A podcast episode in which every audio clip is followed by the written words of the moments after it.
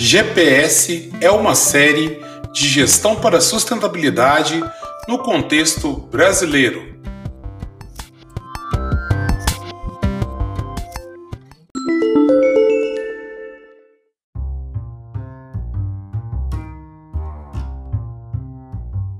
Sejam muito bem-vindos, meus caros alunos e alunas e também ouvintes a mais um episódio dessa série Gestão para a Sustentabilidade, GPS, dentro do nosso podcast Pod Aula. O tema de hoje é licenciamento ambiental e traremos um especialista para falar né, no episódio Conversa com quem entende.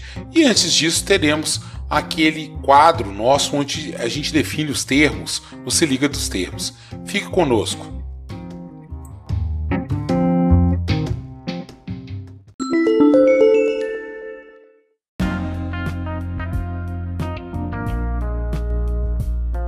Se liga nos termos.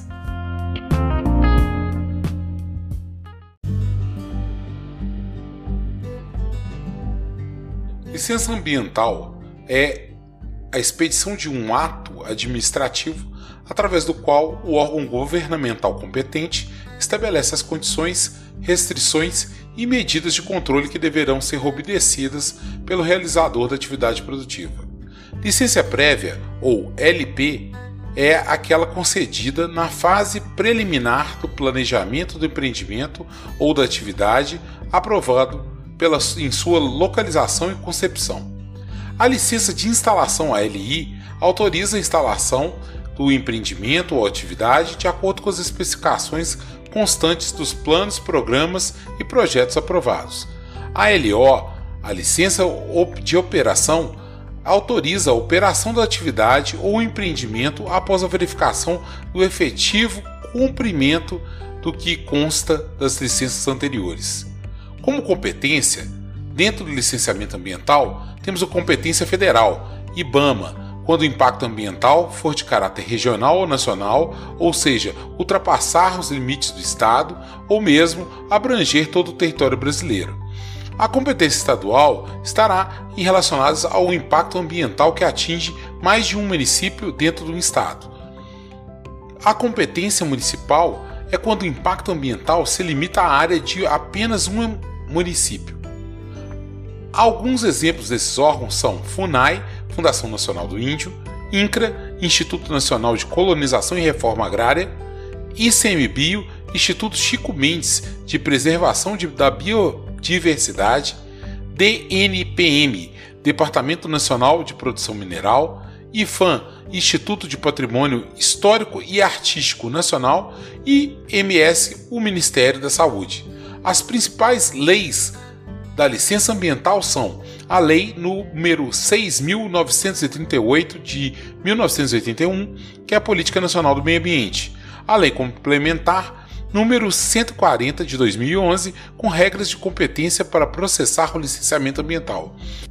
A Lei número 12.651 de 2012, com o Código Florestal. Fora isso, existem vários decretos nacionais que regulamentam essa questão da licença ambiental.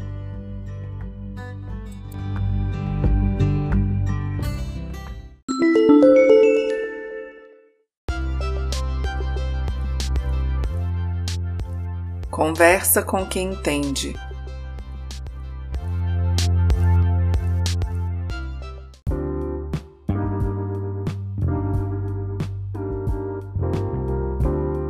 Estamos aqui com o nosso quadro Conversa com quem entende e o convidado desse quadro de hoje é o Matheus Neres, né, onde nós vamos conversar sobre licenciamento ambiental, principalmente ele que é mais especializado dentro dessa parte de licenciamento ambiental voltado para mineração, é, especificamente em Minas Gerais, ele vai trazer para a gente né, algum, alguns apontamentos e sobre, vai destrinchar essa dinâmica. Oi, Matheus, tudo bem? Bom dia, Ulisses, tudo bem? Bom dia para todos os alunos aí. É um prazer estar aqui e espero poder contribuir de alguma forma com o conhecimento da galera. Massa! Ô, Matheus, eu gostaria de fazer o seguinte: a gente tem uma dinâmica né, nesse quadro, a gente que a, a pessoa se apresenta e fala qual o envolvimento, por que, que ela foi parar, né, para trabalhar com, com, essa, com, essa, disciplina, no caso, você aí que trabalha né, dentro dessa área de licenciamento ambiental, explicar seu envolvimento na área, como chegou esse envolvimento, para a gente entender mais. É, eu acho que isso é importante para a gente ver porque, o que você chegou a envolver, né, dentro, dentro dessa determinada área, e assim a gente poder destrinchar né, os elementos dessa área. Não, perfeito. É, minha história engraçada, assim, que eu fazia engenharia na UFMG, fazia engenharia de sistemas, e algum, lá em 2015 tava passando por vários momentos, eu falei, ser engenheiro não é o que eu quero, né? Mudei de curso, fui parar nas ciências socioambientais. E logo no primeiro ano, eu fiz uma matéria, é, nome bem grande, assim, mas o, em, em resumindo, era, era focada na mineração e os processos de territorialidade envolvendo essa dinâmica, né? O que, que muda no, né, nesse processo de é, a partir do momento que tem uma mineração no território. Aí um, um, um dos uma das coisas que a gente teve de interessante nessa disciplina é que a gente foi para Diamantina, que na época as reuniões da unidade regional colegiada, uhum. que faz parte, eu vou tentar falar um pouco disso depois, uhum. a, união, a unidade regional colegiada de que tinha a sede em Diamantina. Fui assistir uma, uma reunião do colegiado e cheguei aí duas horas, da, é, uma hora da tarde, a reunião foi acabar depois das duas horas, que era tratando de um licenciamento de mineração. E esse foi meu primeiro contato. Fiquei assim, bem impressionado com toda a cena, com toda a dinâmica. Fiquei queria entender o que estava acontecendo ali. Por que, que aquele, uma, o técnico falava aquilo? Por que, que as pessoas reagiam daquela forma? Por que, que tinha tanta gente da empresa? Na, naquele momento, eles deviam estar trabalhando e uma série de questões começaram a colocar na minha cabeça. E de 2016 para cá eu nunca mais larguei disso.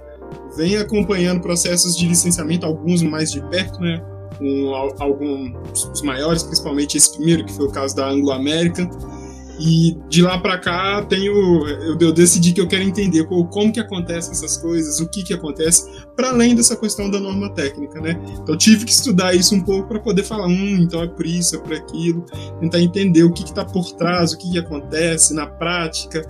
Sim, esse universo aí se me, me instigou muito esse, esse, primeiro contato que eu tive aí é, lá em Diamantina, né, em Diamantina. Oh, interessante. Então você tem esse envolvimento com aqui, né? É... é da questão da prática e tudo. E o que, que te mais chamou? O que, que te impactou tanto, assim, nesse primeiro encontro? Nesse primeiro encontro, assim, foi, porque me, me pareceu uma coisa muito atípica, né? Uhum. É, porque a reunião não acontecia dentro de uma sede, assim, do, do, é, do órgão, ela, ela aconteceu dentro de um ginásio.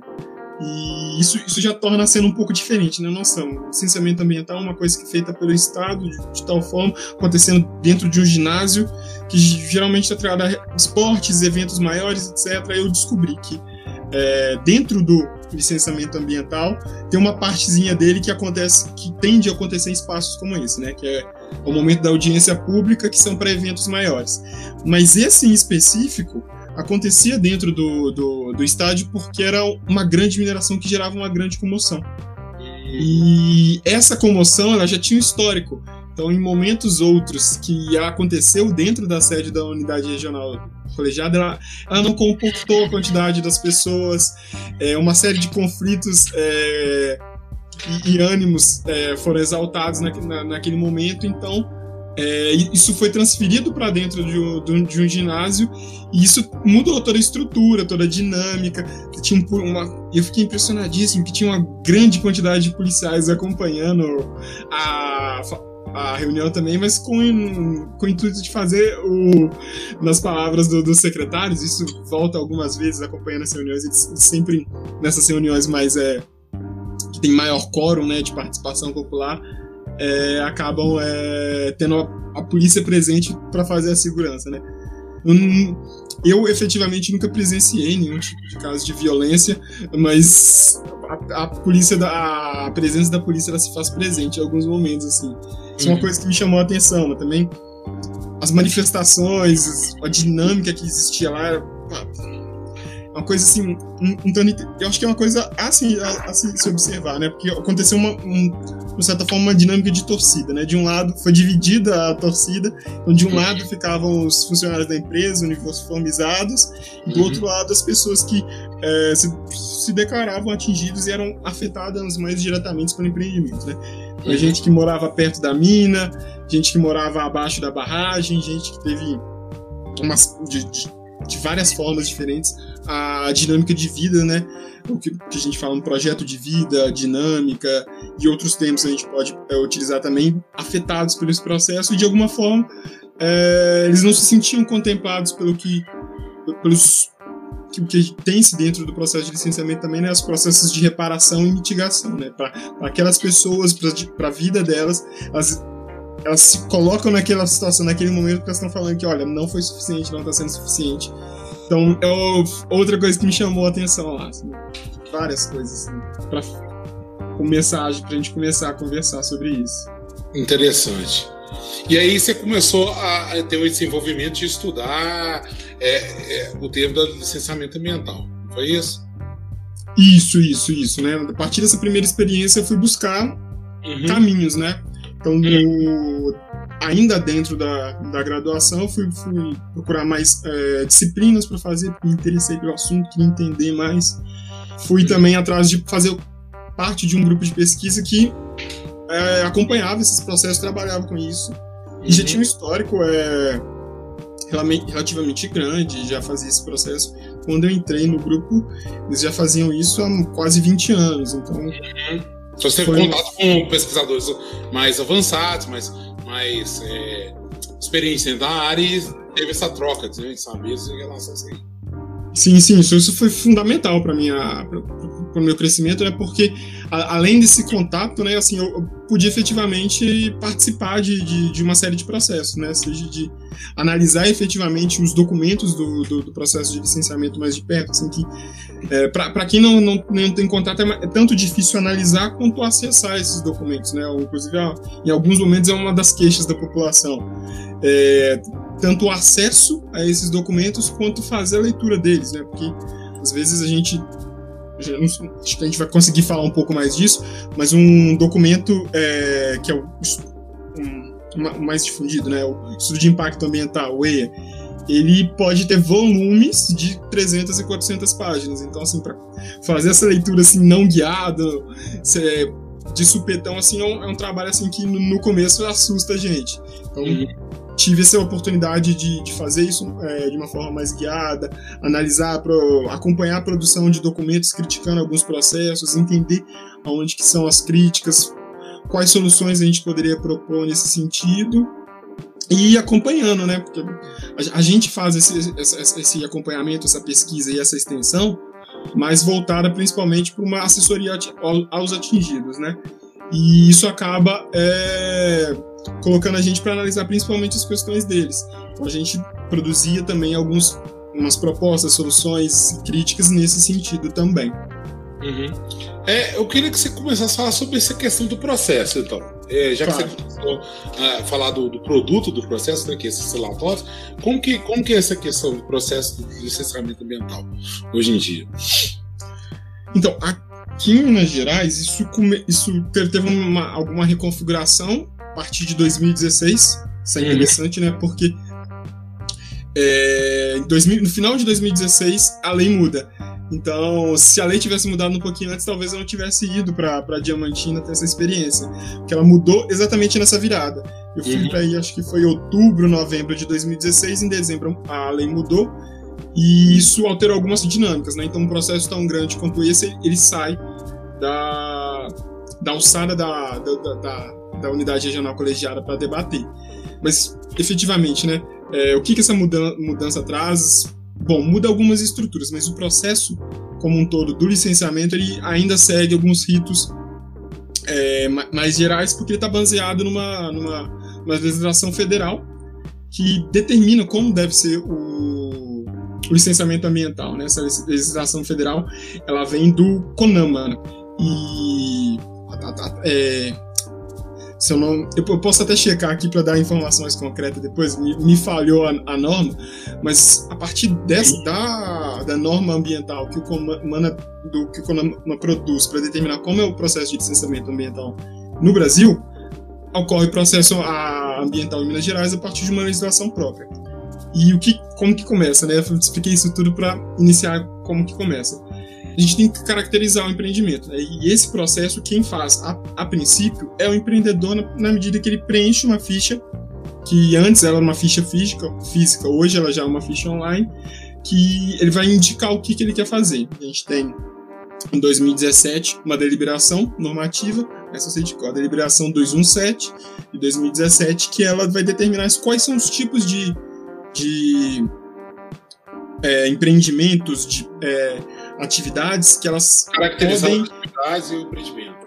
Exatamente. Isso vai definir, olha, o ponto A1-05-X é um tipo de atividade. Então, se eu me enquadro nessa atividade, e é isso que eu quero desempenhar, essa é a minha atividade principal, eu preencho isso nessa ficha, e isso, isso determina em qual é a classe do meu empreendimento. Como que isso é determinado? A partir do que a legislação determina enquanto potencial poluidor, dessa, dessa minha prática, né? Então ele vai de é, pequeno, médio a grande, potencial poluidor. Isso vai levar em consideração como que ele polui o solo, como que ele polui a água, o ar e, um, e um, uma categoria geral que a legislação define, porque isso, isso vai da prática. E além dessas características, né, de, do grau de poluição, né, do potencial poluidor da atividade, é levado em consideração também um porte. Né? Então a, a legislação entende que eu tem uma, uma um, e acho que isso no, no, exemplo da mineração fica claro, né? Quanto maior a mina, maior o quanto maior o porte dela, mais ela vai degradar o meio ambiente, mais ela vai atingir, simplesmente por estar é, tá desempenhando uma, uma uma atividade em grande escala, numa maior escala. Então esse, esse é o primeiro passo, né? Então eu preencho, eu preencho esse formulário é o, é FCE, né, Formulário de Caracterização do Empreendimento, e a partir desse momento eu tenho o, o primeiro, a primeira caracterização. Hoje, no, na, na legislação, a gente tem mais uma coisa que a gente tem que levar em consideração nisso, que isso vai ser importante para definir qual é o tipo de licenciamento. Né? A gente vai falar um pouco disso também, mas é, é o critério locacional do empreendimento, né? Que hoje ele tem peso 1, 2 e 0. É, e o que, que é o critério locacional? O critério locacional é importante porque ele vai apontar é, qual que é o qual, qual é a característica daquele ambiente em que se deseja fazer um empreendimento. Então, se isso é numa área de, de mata secundária, se é numa área de, de mata secundária, de mata, mata atlântica secundária, se é, é um, um, parque, parque nacional, parque estadual, é, se é uma área de preservação, se tá. É, como fala mesmo? Só, só tá dentro de uma. Pois não. Interromper um pouquinho. O que, que é secundário? Desculpa, porque eu não sei. A, a parte de preservação até entendi. Sim, sim, é porque tem, tem diferenças na legislação para se é uma, é uma mata, é, a Mata Atlântica é, preservada, que, que falando nos termos mais simples, que ela está intacta, nunca foi tocada, ela é protegida por uma legislação federal diferente. Então, se ela, de alguma forma, ela passa por um processo de recuperação, porque aquele espaço já foi é, ocupado por algum tipo de prática, é, as normas em torno dela são diferentes. Então, isso faz diferença dentro do processo de caracterização. É, então, tem uma série de questões, né? Está dentro de uma zona de amortecimento, de um, de, uma, de um parque, está dentro de uma, de uma APP, tudo isso pode ser pesado dentro dos critérios locacionais, isso vai definir como que vai se dar o processo de licenciamento. A princípio, uhum. pois, é, que quer perguntar alguma coisa? Continua falando aqui. Não, não, é... pode continuar, eu não entendi agora. Entendi. Não, claro. É, aí, o que, que a gente tem, é, a princípio, né, que a gente tem um, que é definido lá pela Conoma, é o licenciamento ambiental trifásico. A gente tem três etapas para o licenciamento, que é você consegue de primeiro uma licença prévia, que é para o momento em que o empreendimento ele tem uma licença para poder começar os estudos, para fazer os levantamentos dele é, da área, para saber quais são as coisas que vão ser atingidas, quais são vão ser os impactos gerados, quais são as, vão ser as medidas adotadas para mitigar esses impactos, como é que vão ser feitas as compensações, isso tudo previsto pela legislação. Uhum. E essa é a primeira etapa desse licenciamento trifásico. Depois, seguido disso, a licença de instalação, ela prevê novos estudos também, e nesse, nesse momento a empresa já pode começar a se instalar, como o nome já diz, né? Começa a construir uma estrutura ali, começa uma outra ali. Se é uma mina, ela já começa a preparar uh, as unidades de tratamento de minérios, ela vai colocar ali um. Talvez ela, dentro da licença, já cubra um posto de gasolina, que faz parte, às vezes, do, do, de uma planta. Então, nesse momento, eles começam a instalar as, as as estruturas que vão fazer parte do complexo minerário. Isso pode, por exemplo, para uma hidrelétrica, a partir do momento desse momento que eles começam a construir as estruturas que vão represar a água, isso vai variar de empreendimento para empreendimento. Uhum. Mas o que mas o que está é, definido aí é que você tem a licença de, de instalação, você ainda não começa a operar. Que aí depois vem a LO, que é a licença de operação. E aí o, o empreendedor ele tem que ter apresentado é, os relatórios é, é ambientais, eles têm que ter sido é, têm que ter sido aprovados a cada etapa e ele tem que ter cumprido as condicionantes. É, o que, são as condicionantes? Né? Que são as imposições que o Estado vai fazer para que aquele empreendimento vá para frente. Então, a partir do momento que se produziram aqueles estudos lá atrás, lá na licença prévia, eles vão gerar uma série de, de, de resultados que têm que ser cumpridos. E, por fim, depois de tudo isso avaliado, é, a gente vai passar para o processo de LO, onde vai ser deliberado se é dada ou não a licença para o empreendimento operar. Isso é o, a estrutura geral né, que é definida é, para o licenciamento ambiental. Hoje, na prática, em Minas Gerais, a gente tem algumas variações disso.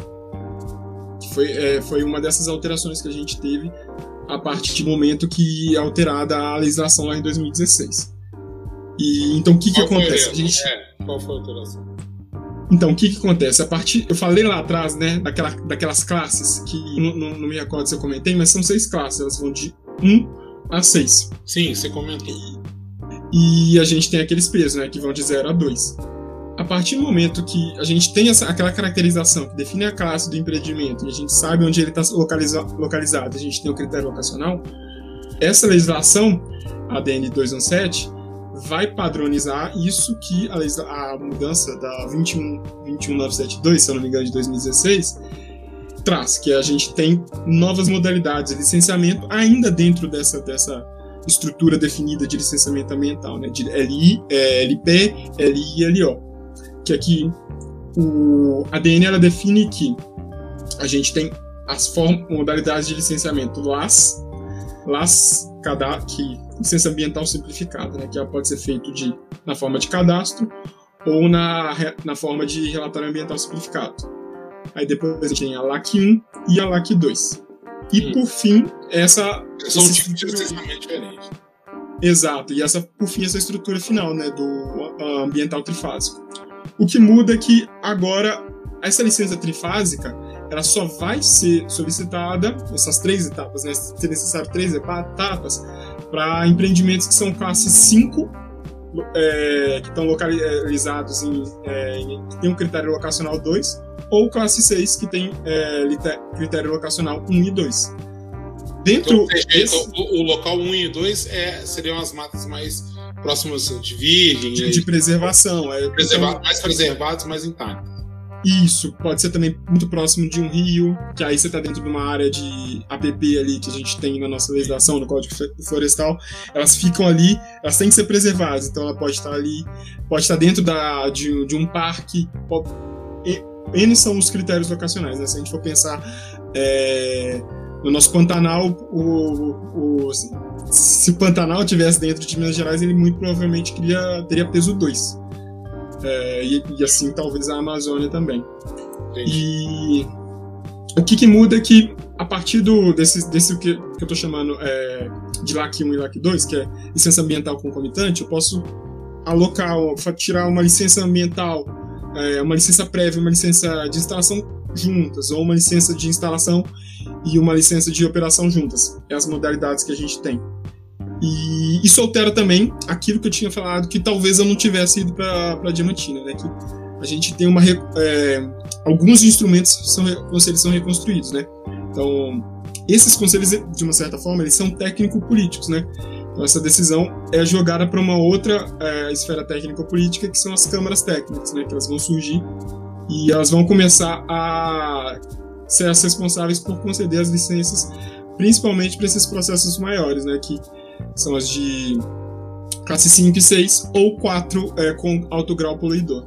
Elas passam a saída aí do, da localidade elas vêm aqui para as câmaras que estão concentradas em Belo Horizonte. Então, essa é a, é a principal alteração que a gente tem, assim. A gente tem uma série, né? Isso mudou-se os, os alguns critérios, mudou-se algumas configurações, mas eu acho que essa é a principal coisa a se saber, né? Então, num quadro, num quadro, geral, modificou, ao seu ver, né? Para quem é, é leigo.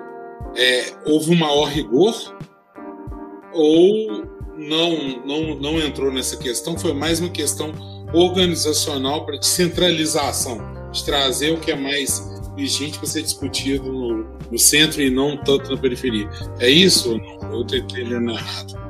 Isso que você me perguntou é um debate e é um tema de pesquisa e é um tema de discussão, né? Uhum. Porque quando é feita essa transferência também cria-se uma outra superintendência, né? Super, é, superintendência de projetos prioritários. Uhum. E, e a argumentação em torno disso, que principalmente o Estado faz, é que o objetivo desse processo como um todo é, não é descentralizar para tirar das periferias, né? É para melhorar a qualidade do licenciamento ambiental, né? em 2016 a gente já, quando isso passa, né? Isso passa a, ali depois de da gente já ter tido o desastre da, eh, de Mariana.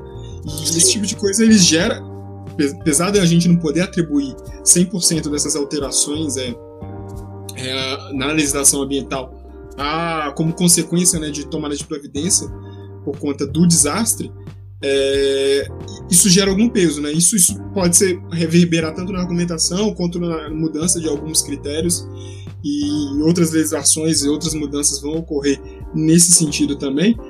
Mas argumenta-se de um lado que é, esse processo, né, daria mais fôlego para para os órgãos colegiados debaterem sobre as questões locais, enquanto esses processos que são é, têm maior é, impacto eles poderiam ser debatidos em outras esferas, com mais calma, com mais tranquilidade, para poder se analisar mais.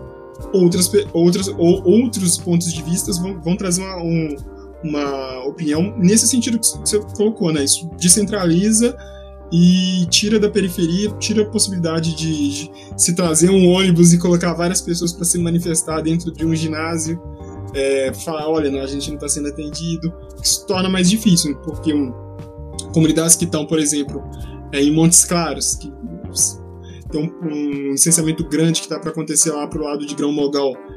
O deslocamento deles para Belo Horizonte já é um empecilho. Então, algumas pessoas argumentam que esse, esse processo dificulta esse acesso de, de populações que são atingidas pelo, é, pelo, pelo processo de licenciamento de grandes empreendimentos, torna isso mais oneroso para essas pessoas se manifestarem.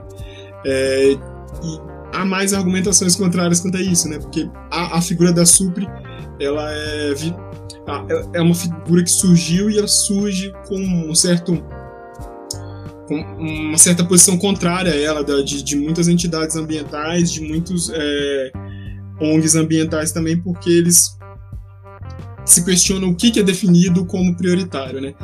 É, o Estado define o que é prioritário e a legislação ela é clara, mas não tão clara, né? Então, o que, o que é um projeto prioritário? Quem define um projeto prioritário?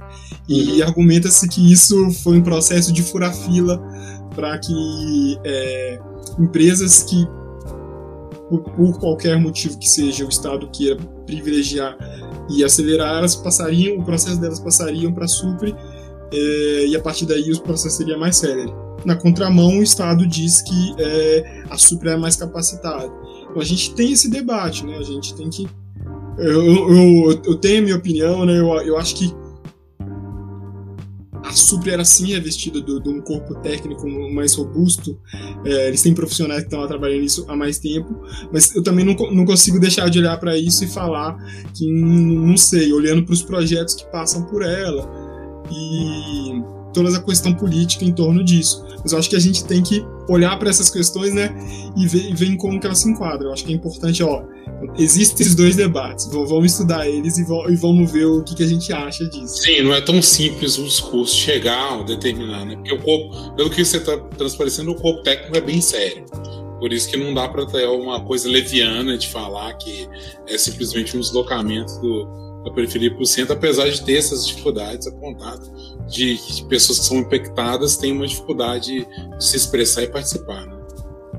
Não, sim, e hum. porque é, uma questão que gira muito em torno da, da, da tem um caso engraçado é, da disso é que o Estado ele, ele, ele tenta ele é uma frase que a gente escuta bastante quando a gente acompanha essas reuniões é que o servidor e o Estado eles pautam pela legalidade. E, e, o que isso significa, né? Então ele tem que se, sempre seguir as normas, as deliberações normativas, as leis, é, seguir os parâmetros definidos e isso arrisca, né? Então tem um caso interessante do, já estou trazendo alguns exemplos, mas eu acho que é importante para ilustrar de uma licença que foi concedida é, em março de 2019. É, o técnico do, do, da empresa, né, quando ele, é arguído sobre as, a, algumas das instalações da, da, da, empresa estarem muito próximas às nascentes, isso pode impactar, ele responde de uma forma que, eu, que, que me marcou, né? Eu tô, tô, comentando aqui porque eu lembro disso, que está registrado em ata. Ele, ele fala que, não, a gente está seguindo a legislação, por isso que o, é, como mesmo, os técnicos estão é, concedendo a licença para a gente. A gente até acha que a legislação tem que ser vista tem que ser mais rigorosa nesse sentido. Mas é, a gente está dentro da lei, a gente está seguindo a norma. Então a gente tem as, as, esses embatezinhos, né?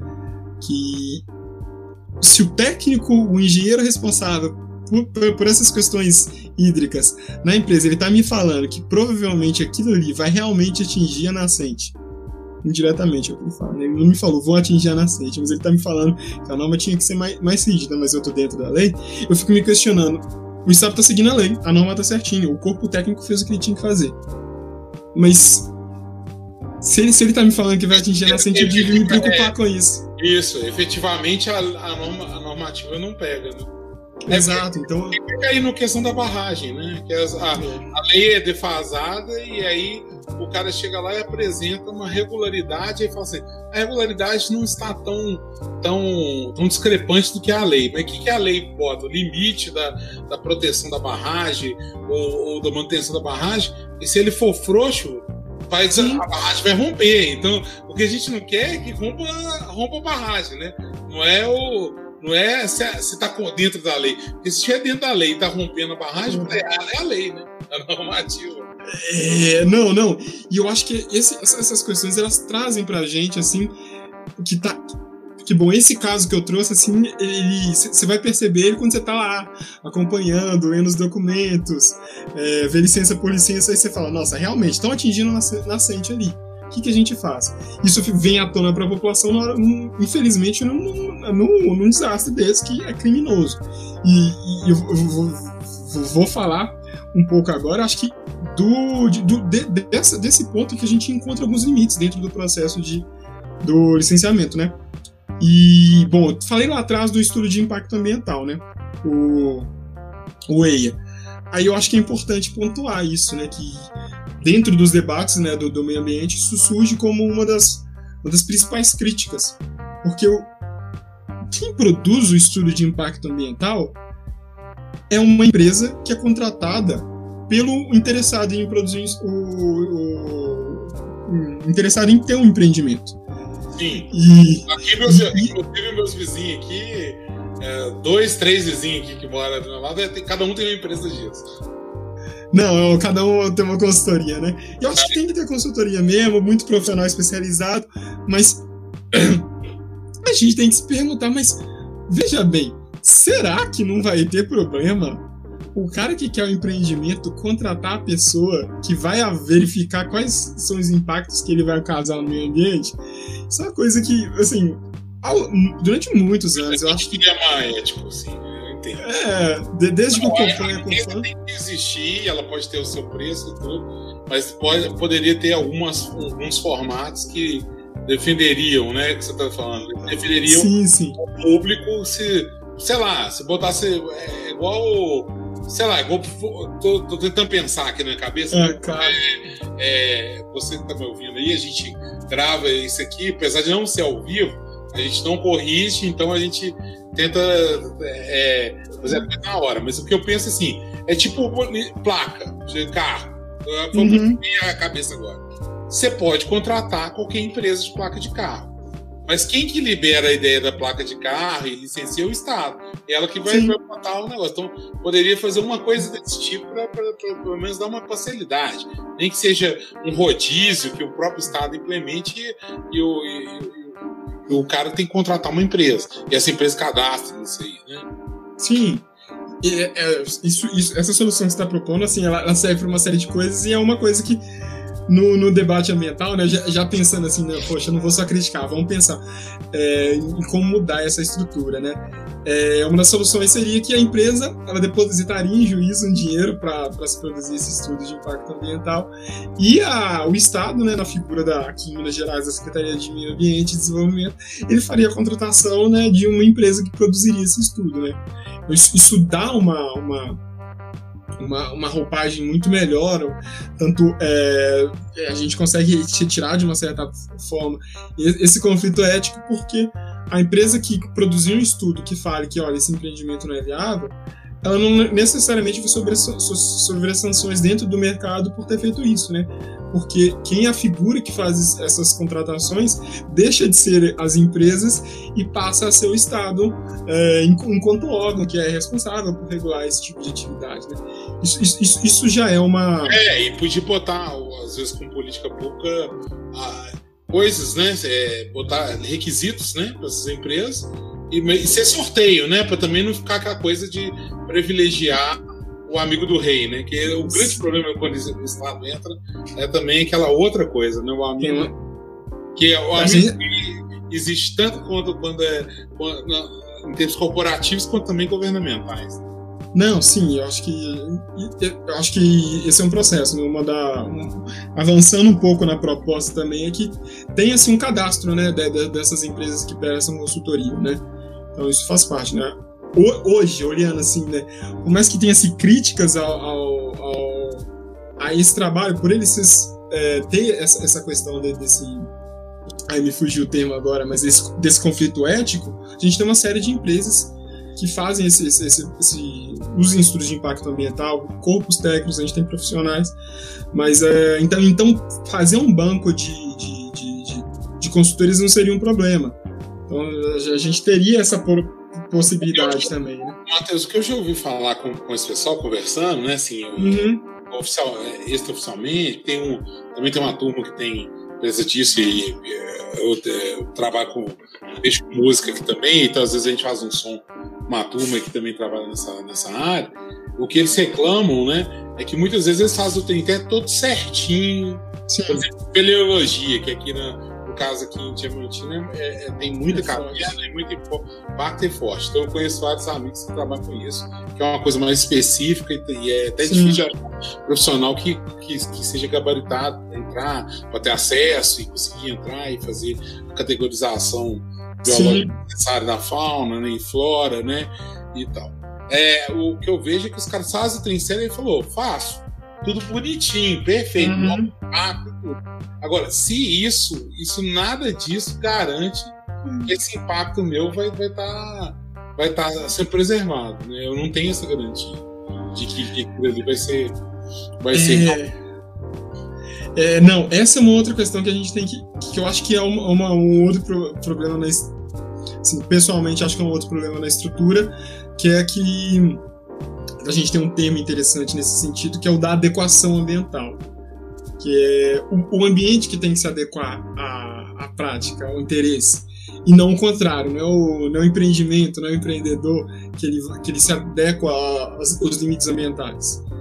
E, e, falando, pegando o exemplo que você está trazendo aí para a gente das cavidades, eu tem um profe... Eu fiz uma disciplina com um professor lá na, lá na FMG que ele é espeleólogo. Eu já encontrei com ele em algumas reuniões de, de licenciamento ambiental, porque ele faz, eu acho que presta consultoria nesse sentido também, auxilia e na produção de alguns mapas espeleológicos. E... Eu quero falar para você, que é meu ouvinte e meu aluno, que você não tem obrigação de saber o que é espeleologia. Espeleologia é exatamente questão de estudo das cavernas, da fauna, flora, dentro de cavernas e tenta. Como é que a gente pode falar? Das, das questões rochosas, né? Da, das fendas e tudo. É, não, é, são, são, são, essas cavernas aí que a gente tem, e elas têm um valor biológico e cultural muito grande. Sim, e a gente tem uma. É subestimado, né? Sim, a gente tem uma. A gente, e, e tem-se uma legislação específica só para deliberar sobre é, cavernas e como que as cavernas são interpretadas dentro do, do licenciamento ambiental. E, e, é interessante que algumas cavidades elas podem ser responsáveis por impedir o licenciamento ambiental, apesar da legislação possibilitar, possibilitar o que a gente chama de supressão de cavidade, que é ok, existe essa cavidade, ela foi mapeada, mas dentro da, da legislação ela não configura um, um padrão que impede é, o licenciamento ambiental. Então, ela pode, durante o processo, se você tiver que destruir ela, suprimir, é, acabar com ela, você pode, pode fazer isso. Mas acho que, é, se não me engano, um dos pontos que é, foi responsável pela, pela, a, pela parada no empreendimento ali na região do Gandarela, né, onde é o Geoparque, é uma cavidade de, de, de que dentro da legislação, se não me falha o termo, que ela é de importância máxima. Então, ali tem uma cavidade que foi, ela responsável por, por impedir o do licenciamento. Daí a importância de ter esses estudos sérios, né? Que a gente, que a gente pode argumenta assim, né, que é, o, e dentro das câmaras a gente escuta bastante isso. A gente tem que levar em, em conta o potencial econômico de geração de empregos etc. E que esses empreendimentos têm, mas é, principalmente dessas cavidades, elas acabam sendo subvalorizadas, mas elas têm um potencial científico, de estudo, de, e biológico que pode ser é, reverberar tanto em, é, em, desenvolvimento econômico quanto cultural e, é, de pesquisa, né? Então a gente tem, tem que ter cuidado com essas coisas também. Mas é, ainda acho que avançando. Pois pode falar, Ulisses. Eu já vi, já vi inclusive esse comentário de, de lugar onde que eles foram, que aí teve a questão do valor cultural, igual você tinha falado, que tinha pinturas rupestres. Sim. E, e, a pessoa que era dona da fazenda lá nem sabia disso. Entendeu? Porque é lógico, é foi difícil de acesso, tinha entrar, a pessoa vê caverna não dá importância. E aquela questão que até eu vou falar com vocês, alunos aí e ouvintes, quero ressaltar, que às vezes o que a gente não vê, a gente não tem, tende né, a não valorizar e assim subestimar valor. E aí a gente vê o grande problema do saneamento básico e outras, outras coisas. Que o político não investe em saneamento básico, porque não aparece. Né? O trem está debaixo da, da, da estrada, na hora que vai mexer, tem que quebrar tudo, fazer buraco atrapalha o trânsito e todo mundo vai falar mal, né? E aí todo mundo deixa deixa para trás, deixa para depois, né? Sempre isso. Só quando trem está prestes a, a, ter um problema de esgoto gigante, de esgoto vai subir na enchente, é que eles vão começar a mexer, né? É, tô trazendo esse, esse problema só para mostrar, porque às vezes o que não é aparente, né? A gente tem uma tendência que é normal do ser humano de subestimar, né?